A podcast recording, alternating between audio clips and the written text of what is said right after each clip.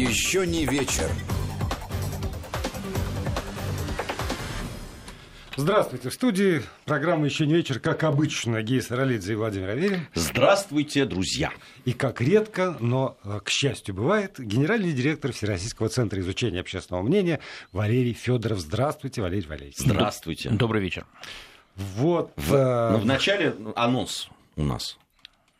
Анонс Анонс. есть. у Очень важный анонс. Важный анонс у Валерия.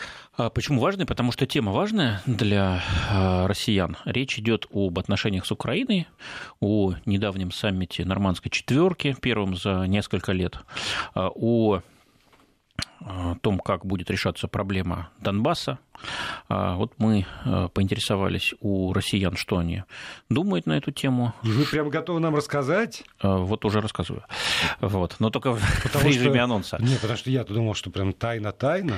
А, Завтра с утречка все интересующиеся этой темой, таковых у нас большинство в России, даже те, кто и не хотел бы слышать об Украине, но все равно считают это важной темой, понимая остроту и значимость, а, смогут завтра удовлетворить свой интерес, а, ознакомившись с а, докладом совместным, который в ЦИОМ и Центр политической конъюнктуры значит, провели и опубликуют. Значит, темы будут такие.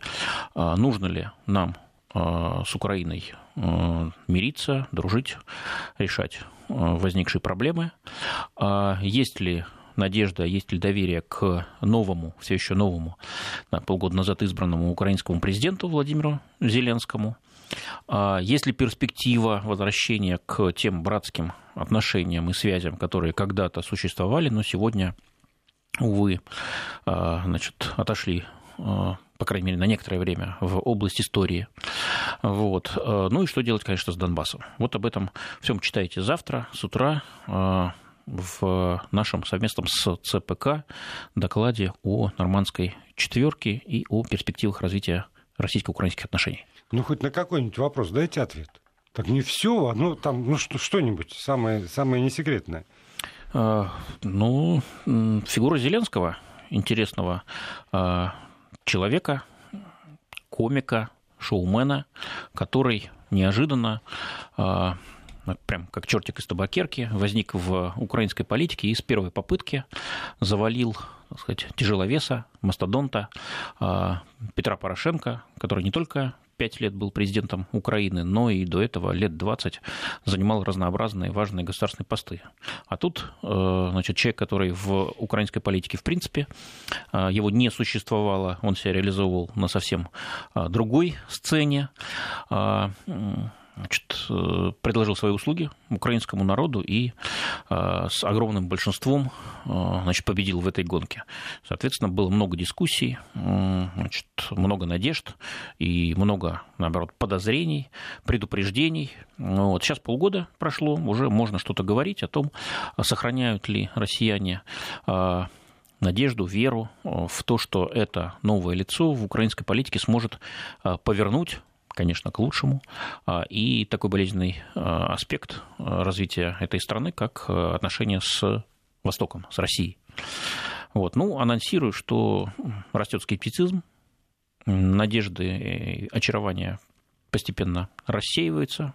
То есть те действия, не обещания, не слова, а действия, которые президент Зеленский за эти полгода реализовал, не внушают особой уверенности э, россиянам в то, что этот политик сможет э, положить конец острой фазе конфронтации между двумя близкими славянскими странами и вывести эти отношения на новый, позитивный и плодотворный уровень.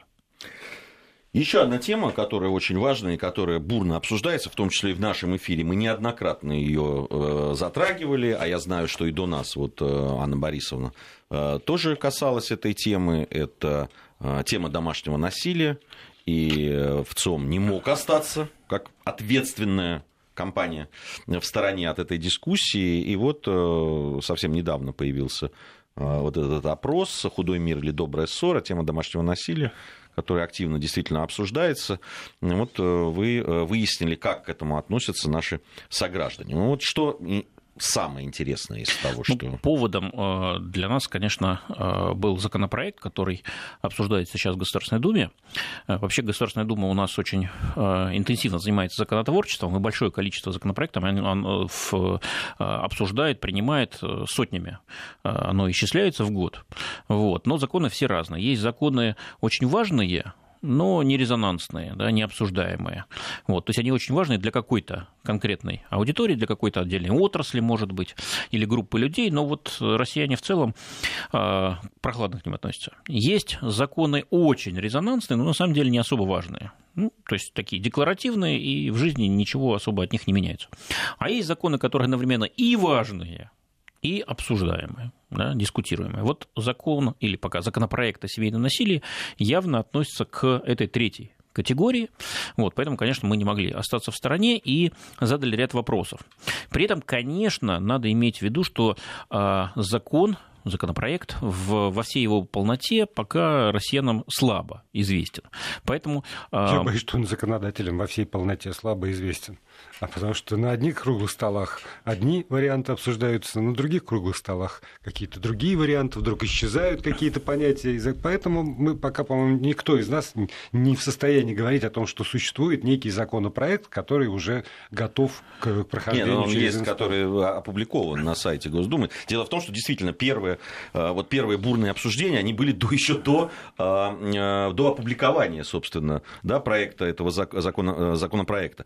А обсуждался в основном тот, который был выдвинут в свое время в 2016 году. И он был основой для того, чтобы спорить. В итоге оказалось, что эти два законопроекта абсолютно разные. Начнем с того, что э, в том законопроекте, который сейчас был представлен, вообще исчезла, собственно, э, история о физическом насилии.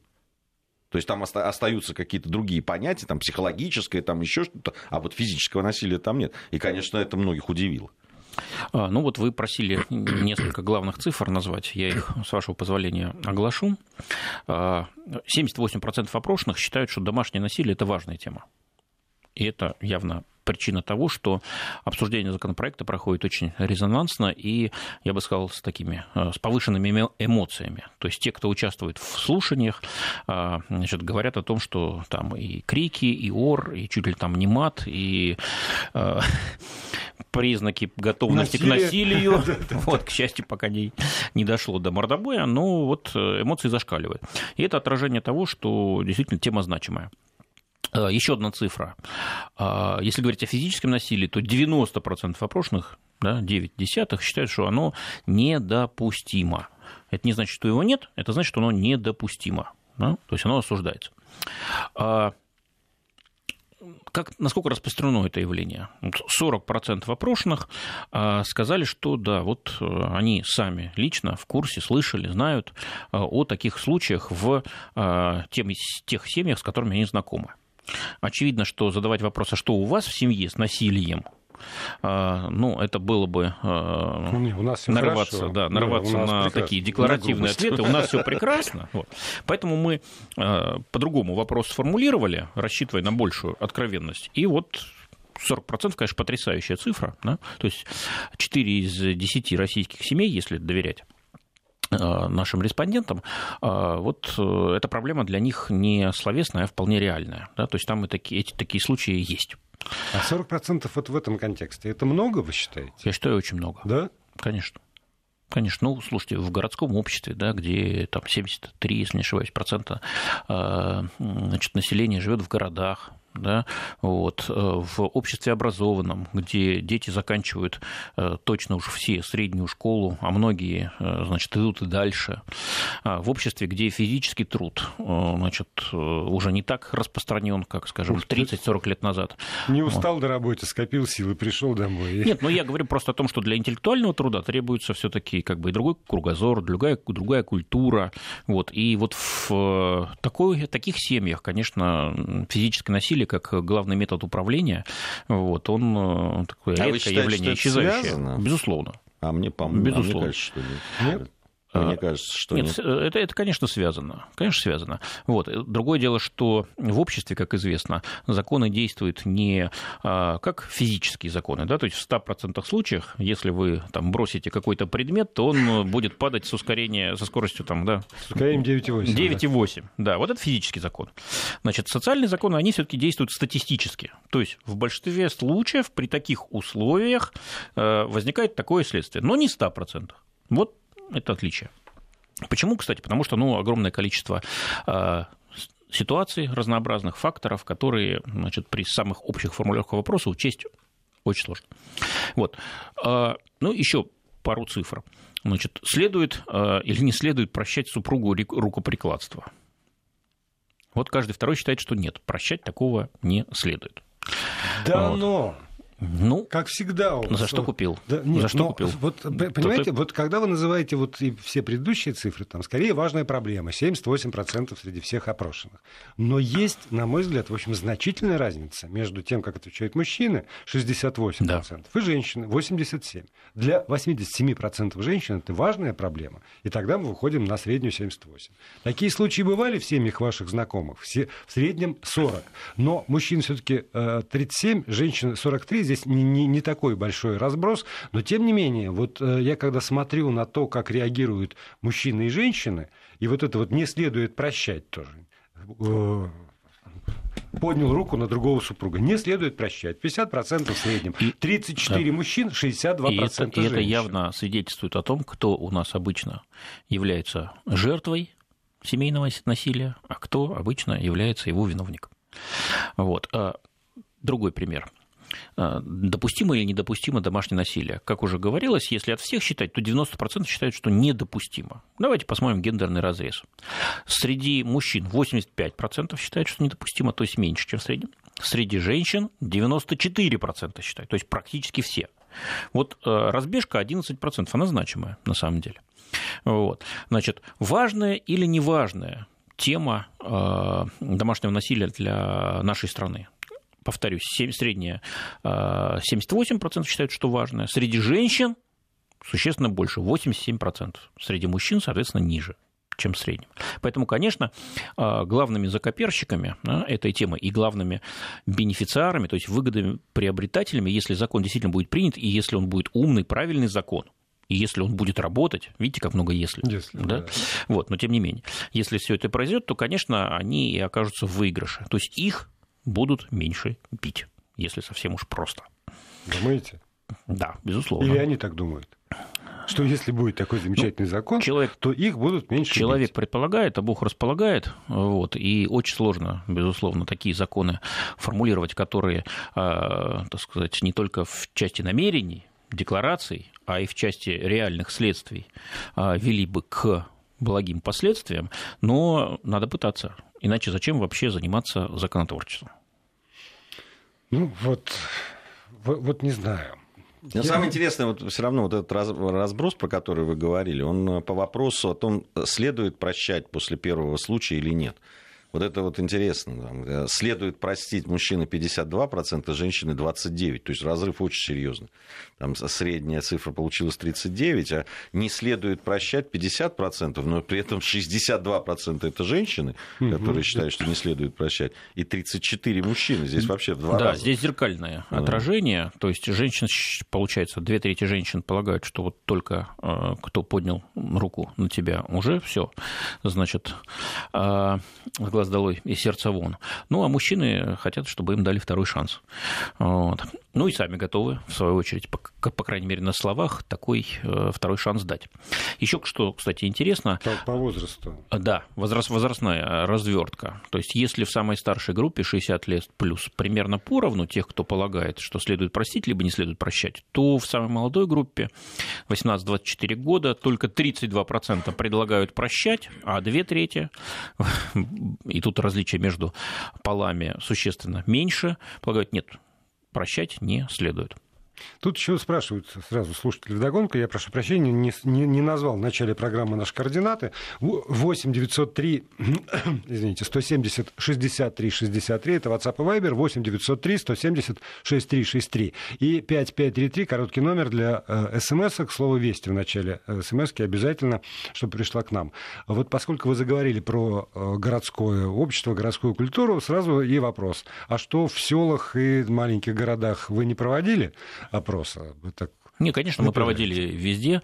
Я просто к тому, что согласно статистике, она базируется на данных переписи 2010 года, в следующем году будет следующая. Да, а, да. Вот интересная вот. будет у нас. Э, надеюсь, она будет более качественная, более совершенная, ну и уж точно будут более новые данные.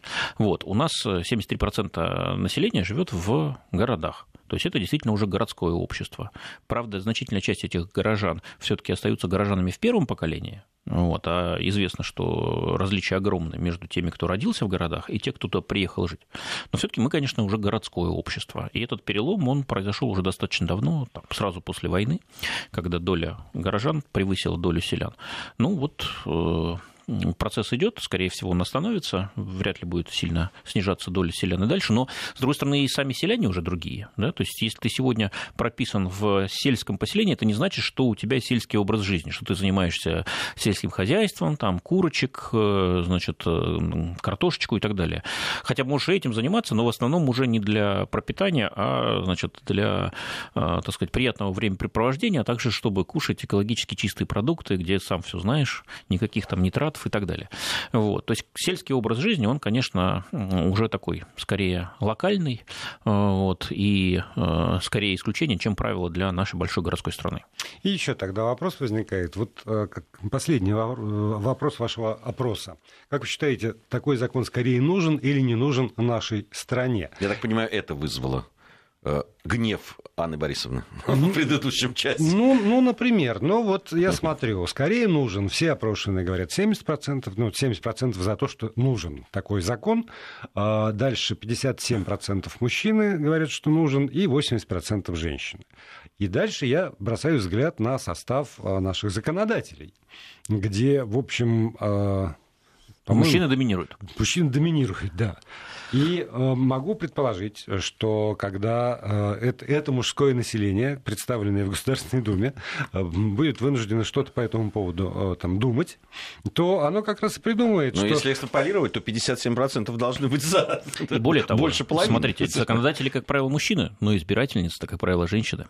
Потому что женщины голосуют существенно активнее. И если э, законодатель хочет э, свой мандат продлить, а у нас не за горами, да, меньше двух лет уже осталось, осталось до следующих выборов, они на сентябрь 2021 года назначены, то, конечно, нашим мужчинам-депутатам надо прислушиваться к мнению, к а, ожиданиям, к требованиям наших э, женщин-избирательниц. Ну вот и понятный срок, когда этот закон дойдет до своего э, завершающего обсуждения. Ну, ты понимаешь, в чем, в чем дело еще? Если мы возвращаемся все-таки к, там, к, вот к этому законопроекту, то, насколько я понимаю сейчас, да, я мониторю это все, э, смотрю мнение и так далее, в том числе и тех, кто инициировал, то они сейчас этим законопроектом, текстом его, вот тот, который сейчас на обсуждении, недовольны ни те, ни другие ни те, кто значит, против этого закона, ни те, кто изначально за. Вот, вот в чем еще интересно. Поэтому, если даже этот законопроект в том виде, в котором он есть, не будет принят, это не значит, что большинство просто а, а, а против самого закона, а против той редакции, которая есть. Это тоже нельзя забывать. Ну, вот, когда мы говорим о 70% россиян, которые полагают, что закон скорее нужен нашей стране, вот, мы должны понимать, что речь идет об о существовании проблемы. Вот, вот эти вот 70% они считают, что да, проблема есть, и надо ее урегулировать.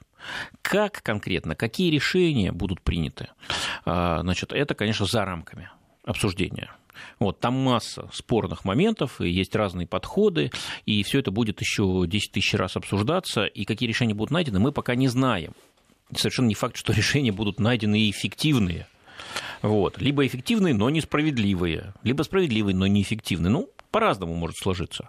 Но пафос всего исследования, о котором мы сейчас говорим, состоит в том, что закон появился не случайно, это не придурь, это не блажь, это не желание какой-то не маленькой да. группы, да, это а, назревшая необходимость. А вот что конкретно в законе будет изложено, это а, результат дискуссии, результат а, разнообразных политических действий и тех сил, которые представлены в Государственной Думе, и те, кто себя в политике обычно не реализует, но считает эту тему очень важной, чувствительной, это разнообразные общественные организации, движения и так далее и тому подобное. И вот смотрите, они сейчас очень возбудились, и они бьют в барабаны, колокола, значит, и так далее, и прочие музыкальные инструменты, вот, и всячески пытаются привлечь внимание а, и общества, и политического класса к этому закону. Мне кажется, это правильно, потому что тема семьи, безусловно, основополагающая для российского общества, более того, ценность семьи, а это сегодня ценность номер один для всех нас. И если мы сейчас примем закон не просчитанный,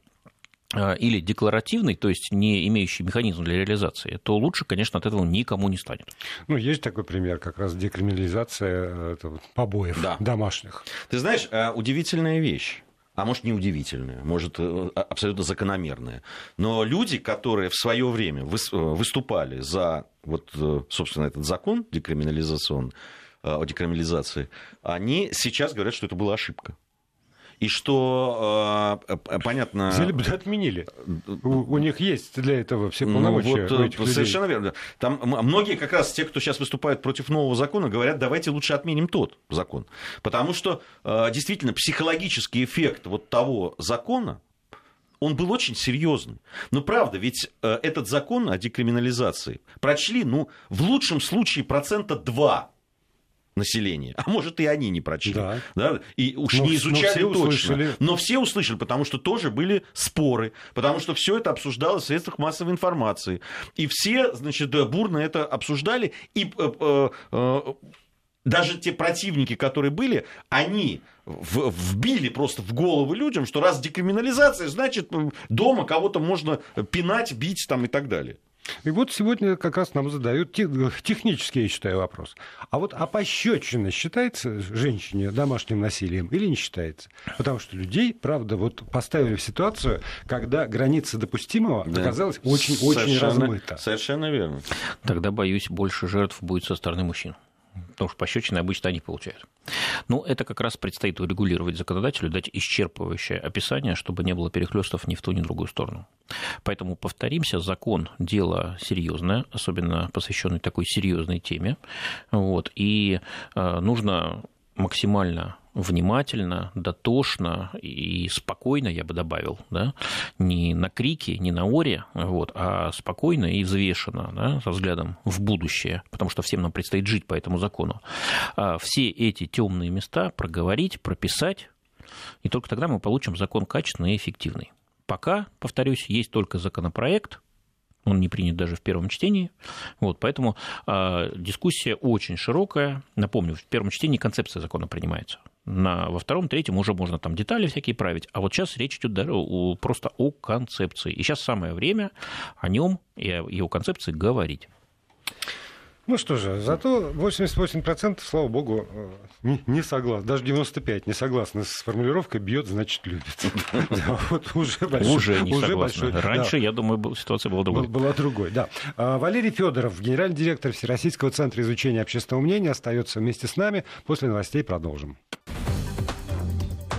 Еще не вечер. Продолжаем программу. Гей Саралидзе, Владимир Аверин. Здесь, в этой студии, вместе с нами наш гость, генеральный директор Всероссийского центра изучения общественного мнения Валерий Федоров. Мы продолжаем. Мы надеемся, что вы тоже будете свои мнения и вопросы подбрасывать. 8 903 170 63 63. Это для тех, кто пишет нам в WhatsApp и Viber. 8 903 170 63 63. 3. И э, для тех, кому удобен смс-портал 5533, короткий номер и слово «Вести» в начале сообщения. Еще один опрос, который э, меня э, заставил очень задуматься, это э, опрос, который в начале декабря был опубликован. Э, озаглавлен он так. Врач, спасатель и военный. Герой, э, двоеточие, герой нашего времени. И поскольку герой нашего времени – это то, что, э, ну, не знаю, сейчас, наверное, в школе тоже курс Проходит литературы построен Конечно. именно вот, вот на этом, собственно. А кто герой нашего времени? И дальше есть вот этот тип- Не тип- типичный герой, там лишний человек, не лишний человек, востребованный человек, не востребованный человек.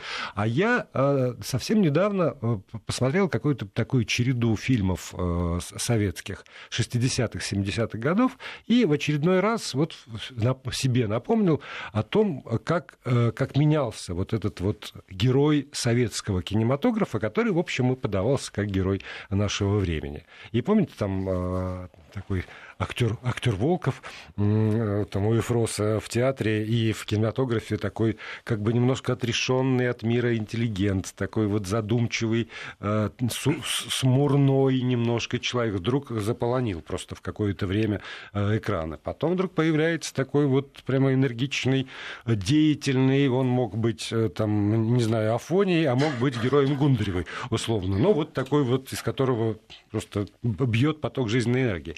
И э, правда... э, Участковый Анискин был еще уч- такой да, герой. участковый. Не, вот- они, вот- надо сказать, я, бы- я бы не сказал, они, там дело не э, в том, что, ну, на мой взгляд, в, ra- в разное время, нельзя сказать, что вот в это время были такие герои, и они все, они были разные. Да, они- Что в 50-е, что, в- если говорить, там, да, вот конец 50-х, начало 60-х годов, да, там были герои из рабочих, и э, да, там более-менее это э, похоже было сделано, но в то же время были, да, и физики, э, э, девять дней И одного- ядерщики. и физики ядерщики. Да, но, Да? но опять же, там одного года. как- Да, каких-то, да, да, каких-то да, героев упорно формировали, продвигали, и они оставались такими плакатными. А какие-то сами, а да? как- а какие-то, да, а какие-то вдруг становились общенародные. действительно очень в- в- воспринимаемы. Ну, кстати, герой нашего времени, да, Лермонтова, это же явно не герой, которого продвигали специально. Нет, Это на конечно, противоходе. Да, да, отщепенец, да. Да, то есть по официальной версии, конечно, тогда героем был бы э, офицер, э, значит, да, который вот, э, значит, на Кавказе, например, э, борется, да, за, Да. так сказать, расширение границ империи. Вот. А тут вроде бы и на Кавказе, но, значит, не видит смысла. Вещь в себе. Э, Да, вещь в себе. Да, он такой отстраненный, значит, какие-то у него другие странные, значит, мысли, желания. Да он и сам в себе не очень разобрался. Ну, в общем, явно, что это не его время. Вот. А Поэтому героем его можно назвать только в кавычках. Вот. Но мы все-таки в своем опросе, и, кстати, мне очень э, так сказать, импонирует то, что вы назвали этот опрос а, так сказать, ставший для вас, ставшим для вас поводом подумать, Конечно. поразмышлять. Вот я лично такие опросы люблю, да, те, не те, которые просто принимаешь к сведению, а, ну да, ну я так и думал, да, разумеется, а те, которые будоражат, э, значит, сознание, вызывают желание подумать, поспорить, может быть, попонировать. Вот. И такие опросы самые, на самом деле, интересные, самые резонансные. Я вот для наших слушателей, те, кто мимо прошел, а, значит, несколько цифр а, озвучу, так сказать, вброшу пищу да, для ума. А, Мы предложили несколько вариантов такого профессионального, условно говоря, типа, кого, и спросили, кого именно вы могли бы назвать героем нашего времени. Можно было несколько ответов давать.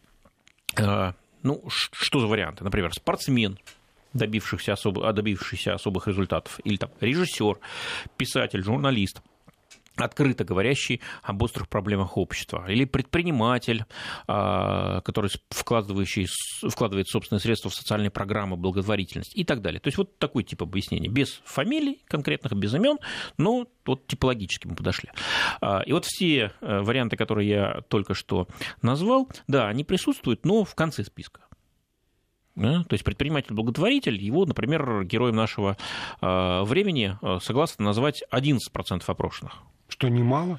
Немало, но, увы, э, На, и на фоне немного. 3% от спортсмена, Да, добившегося... Да, вот, кстати, со спортсменами совсем интересно. Всего 3%, да? А, Ну, видимо, речь идет о разочаровании, э, значит, вот в героях спорта нашего, да, под А может быть, влиянием действительно скандалов, допинговых и прочих, прочих, прочих Ну, я думаю, проблем. что эта тенденция давно наметилась, на Наверное, самом деле. наверное, в том И, числе. И она как раз была, на мой взгляд, абсолютно четко связана с коммерциализацией спорта, с Видимо, тем, да. что это становится большим Ну, бизнесом. Ну, то есть скандалы, видимо, добили просто, Конечно, добавили. конечно. Вот. А теперь поговорим о тех, кто в топе, да, кто вот в первой тройке. Это врач. Человек, который лечит и спасает людей. Вот он, герой нашего времени, на самом деле. 49% каждый второй согласился с тем, что значит, геройству есть а, место в рядах наших врачей. Что, кстати... Самое, простите, самое смешное, что еще один ваш опрос по поводу того, доверяете люди медицине, там по поводу того, что каждый, каждый да, третий да, перепроверяет диагноз, да, да, не чуть ли не каждый второй. Да. Да, вот, более того, когда мы спрашиваем о проблемах, которые есть, Значит, регулярно проблемы системы здравоохранения в первой тройке, наряду с проблемой низких доходов и э, дефицита э, высокооплачиваемых квалифицированных рабочих мест. Ну, на самом деле, я тут противоречия, честно говоря, не вижу, потому что если вопреки системе врач лечит и спасает людей, то люди его считают... Да, да, да. да, то есть... Что-то героическое. Да, увы, не благодаря, а Вопреки, Вопреки, скорее. Вот такое мнение сегодня сложилось. Кто еще в первой тройке? Это сотрудник МЧС, спасающий людей, попавших в чрезвычайные ситуации. А, вот тоже, кстати, интересно, да? Чрезвычайные ситуации, катастрофы, аварии, гибель людей – это всегда боль, это всегда масса тяжелых негативных эмоций, но при этом человек, который спасает, спасатель с большой буквы, он герой. Да?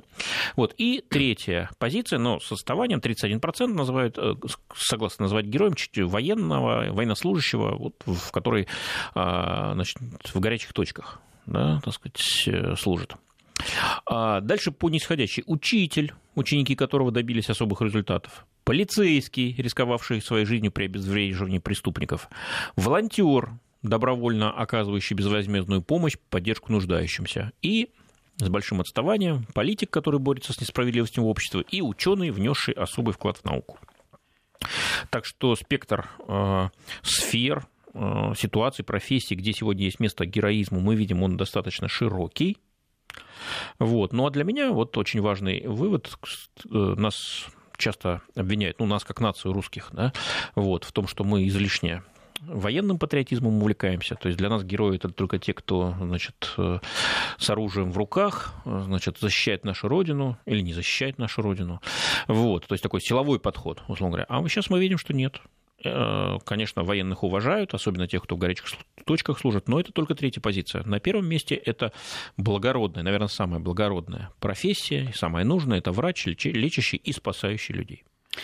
Знаете, вот по поводу э, политика, который борется с несправедливостью, и ученого, внесшего особый вклад в науку. А, еще одна ситуация, которая вот удивительным образом смыкается с тем, что мы сейчас обсуждаем, это история, которая произошла в моем любимом городе, в Санкт-Петербурге. Там э, по поводу очередной э, годовщины э, Андрея Дмитриевича Сахарова группа художников сделала ну, такую настенную роспись. Граффити. Да. Вот, сделали... Сейчас это модно. Сейчас это модно. Вокруг э, той стенки, где они посвятили Сахарову свою роспись и написали там некоторые высказывания из него по поводу необходимости свободы для развития общества, были какие-то там другие всякие буквы, которые не разобрать. Вот. Но э, к утру закрасили аккуратно эти вот представители, видимо, управляющей компании, именно только Андрея Дмитриевича Сахарова. Все остальные надписи и буквы, которые там были, они все остались совершенно. И я, когда это дело прочитал, подумал, надо же, вот э, в свое время для меня, для меня лично, я подчеркиваю, этот ученый, внесший большой вклад в науку, и, в общем, этот политик, который отчаянно боролся с несправедливостью в обществе, вопреки там всем и вся. Я бы, кстати, добавил, это еще ученый, который внес большой вклад в оборону. Да. И вот... Водородная бомба, напомню. Да он был для меня вот абсолютным героем и абсолютным авторитетом. Как и для значительной части наших абсолютно. соотечественников. И в каком-нибудь там, не знаю, в, даже, в, ну так, чтобы я уже вошел в ум в каком-нибудь 80 каком-нибудь пятом и даже в 90 каком-нибудь пятом году мне в страшном сне бы не приснилось, что э, его образ, его имя и его слова будут мгновенно закрашиваться а, краской. Причем, а, поскольку это произошло довольно быстро, я не думаю, что из Кремля поступил а, приказ. Это все на уровне вот местной инициативы. Я не уверен даже, что из Смольного поступил да, приказ. Да, просто человеческому обществу необходима интеллектуальная свобода. Вот, собственно, смысл этого самого высказывания. И оно тут же было закрашено. И тогда получается, что он он тогда для какой-то части э, сегодняшних э, людей, умеющих красить, он антигерой, которого надо э, как-то нейтрализовать. Вот, вот как? Все на меня посмотрели почему-то в этот момент. Я к Сахарову сложно отношусь. Я считаю, что действительно человек, с одной стороны, безусловно, мужественный в том, что он был последователен в своих взглядах там, и так далее. Вот. Ну, всего, чего он говорил, я принять не могу. Считаю его с точки зрения там, э, политики, ну, человеком, безусловно, романтичным, да, такого романтического склада, и во многом, ну, фантазером во многом. Вот, э, с другой стороны... Э, Идеалистом, да. да. Ну, конечно, отношения разные, вот, и каждый из нас имеет право на свое отношение. Вот, но я просто для справки скажу, что а, действительно Сахаров наряду с академиком Лихачевым, еще одним петербуржцем знаменитым, вот, он все-таки а, остается в пантеоне национальных героев, да, то есть, когда, да, да, да. Вот, конечно, не тотально, не там 90% вот его признают, но значительно, он, он в числе лидеров, да. То есть о нем помнят. О нем меньше знают новое поколение, да, вступившее, так сказать, в жизнь уже после его смерти, вот, но те, кто знают, они продолжают его оценивать достаточно высоко. Вот. А это не значит, что все его идеи они поддерживают. Но это касается и Солженицына Александра, и многих других значит, моральных авторитетов. Вот. А, собственно говоря, тот казус, о котором вы говорите, понимаете, он же имеет и другой аспект. А, говоря словами классика, Александр Македонский великий герой, но зачем же стулья ломать? Все-таки есть регламент, чьим именами и в каком порядке можно называть улицы да, кому можно вешать таблички памятные, а ну, слава богу, где граффити не... можно рисовать, а где нет. Нет. Знаете, я еще раз сказал, что вокруг довольно много было других росписей, но закрашена была только одна. Если бы э, ровным слоем закрасили все, тогда бы у меня, да, вот как у человека подозрительного и ехидного, не было бы никаких оснований. Я думаю, речь идет о так называемой медвежьей болезни некоторых чиновников. Услышали словосочетание, прочитали интеллектуальная свобода? Видимо, да. Боятся. А, ну, в любом случае, это тема для а, обсуждения петербуржцев, жителей конкретного района. Думаете? Ну, ну безусловно, конечно. Вот. И если есть в этом районе те, кто считает, что все-таки а, место для этого граффити там должно быть, вот у них есть все возможности апеллировать, у них есть новый губернатор, человек здравомыслящий, Александр Беглов, со свежей легитимностью, да, 60%, даже больше, если не ошибаюсь, его поддержали в сентябре на выборах. Да, нужно, конечно, обратиться к нему. Вот. Ну, можно и уровнем ниже, да, к главе района. Вот, там есть, правда, опасность наткнуться на некую вкусовщину. Вот. А у Беглова-то нет такой опасности. Нарваться на вкусовщину. Как член Совета Безопасности, я думаю, этот человек права на вкусовщину не имеет. Нет, здесь, здесь другая история. Вот по поводу вкусовщины. Вы понимаете, э, если исходить из интеллектуальной свободы, то есть э, если у одного человека есть право что-то написать, то у другого есть интеллектуальное право это замазать. замазать. Ну, как бы вот, да, там, право на право. И ну, там, да, там пришли, одни написали одно, другие пришли, замазали, написали ну, свое и так далее. Либо это регламентируется как-то, да, ну, хоть есть, безусловно. Либо, да. значит, тогда они будут одни писать, другие замазывать, третьи опять писать и, и так далее. Здесь либо одно, либо второе. Да, и ни к чему хорошему это не приведет. Угу. То, как... А поскольку по соседству были написаны слова которые, в общем, те, кто умеет красить, э, вполне разделяют. Именно. Да. Если тебя это возмущает, у тебя же есть право. Вот. Нет, взять... у меня нет. Почему? Права. Потому что... Потому что Почему? Нет. Прописка ну, другая. У него есть прописка. Прописки у меня нигде практически нет, хотя в Петербурге есть. Ну, здесь, у тебя есть право взять краску Нет, и закрасить. Но право закрашивать, оно тоже, понимаешь, э, осталось регламентировано у нас вот у тех, у кого есть краска и право красить. Есть предложение. Если если ты придешь и закрасишь, что тебе не нравится в неположенном месте, то ты огребешь не меньше, чем не, те, ну, кто подожди, вот накрасил. Там ты говоришь, где разные другие слова были написаны. Ну, их можно закрасить? Да, но, ну, но, но, но не посчитали Есть предложение. Вот да. смотрите, мы же на этот э, казус вышли э, с обсуждения темы героев нашего времени. Конечно, да. И вот мы в рамках этого опроса еще э, один вопрос задали – мы попросили описать качества, основные черты характера и поведения героя нашего времени. Тут, конечно, очень много качеств, но я опять-таки назову первую тройку. Честные, порядочные, справедливые, ответственные люди. 36%. считают, что это качество, присущее герою нашего времени. На второй позиции доброжелательные, хорошие, человечные, вежливые, открытые люди. 19%. На третьем месте... Хочешь сказать про меня. Да, Всё это про все, меня. это все про про Сахарова. Это все просто. И А вот вот на третьем, то, и другое. это, видимо, про Владимира. Вот, и его единомышленников. Это активные, коммуникабельные, инициативные, целеустремленные, образованные люди. То есть, если человек считает, что совершена несправедливость, и нужно замазывать что угодно, кроме э, призыва к интеллектуальной свободе за авторством Андрея Дмитриевича Сахарова, а, то нужно проявить активность, инициативность и выйти с инициативой это граффити восстановить. Обратиться к органу власти, который полномочен такое решение принимать. А если он проигнорирует, пойти дальше и выше. Как минимум, да, на Да. уровень губернатора. А еще поскольку в законе прописано, что любая публикация в средствах массовой информации может рассматриваться как официальное обращение к органам власти, то тогда практически мы это уже То есть, и, вы- и сделали. то есть вы уже обратились. Ну, получается, что Хорошо, так. тогда ждем реакции. Да, ждем, ждем реакции. У нас есть еще три минуты, и поскольку уж про героев заговорили, то давайте еще и закончим эту тему про героев, потому что вы не просто так себе героев э, э, выясняли, кто, кто герой, каков он, а еще и сузили э, в другом опросе эту тему до, до военных. Да, но тут опять-таки повторюсь, что э, герои военные, они стоят в общем ряду с героями гражданскими и занимают третью позицию, пропуская вперед э, врачей и спасателей.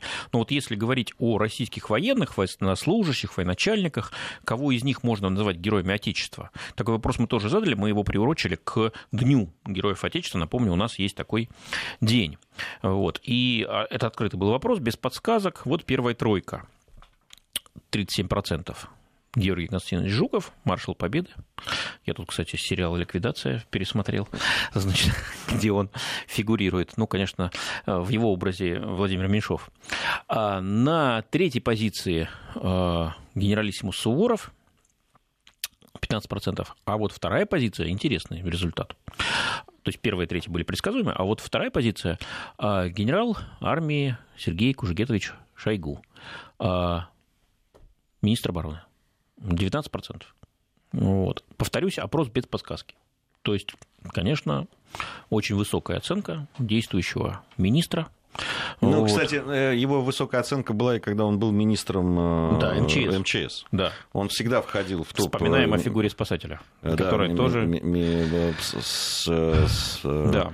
Все это время он долго достаточно был, самого, значит, еще с советского, по-моему, времени, в, уже в, каче- в этом качестве выступал. Поэтому э, это его вот эта популярность народная, она перешла и в Да. качестве министра обороны. Я могу сказать, что, что больше всего меня поразило, это когда вот уже а, опрос с подсказкой, и, например, Барклай де Толли.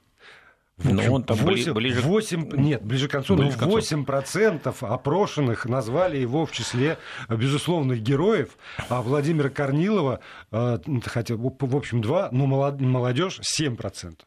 И вот, э, во-первых, Кино посмотрели, думаешь Ну, конечно. про Корнилова? конечно, где-нибудь. Где? Ну, не знаю. Где? Вышло, наверное, где-нибудь. Все-таки мы живем с вами в образованной стране. Да, и это гораздо, хорошо. гораздо более образованный, чем Более того, я напомню, у нас- отдельные радиоведущие, могу я сказать про себя. Я напомню, у нас все-таки история это национальный спорт. Вот мы спортсменов в последнее время меньше любим. Вот, А историю всё больше. И это правильно. Об все больше. Спасибо большое Валерию Федорову. Еще не вечер.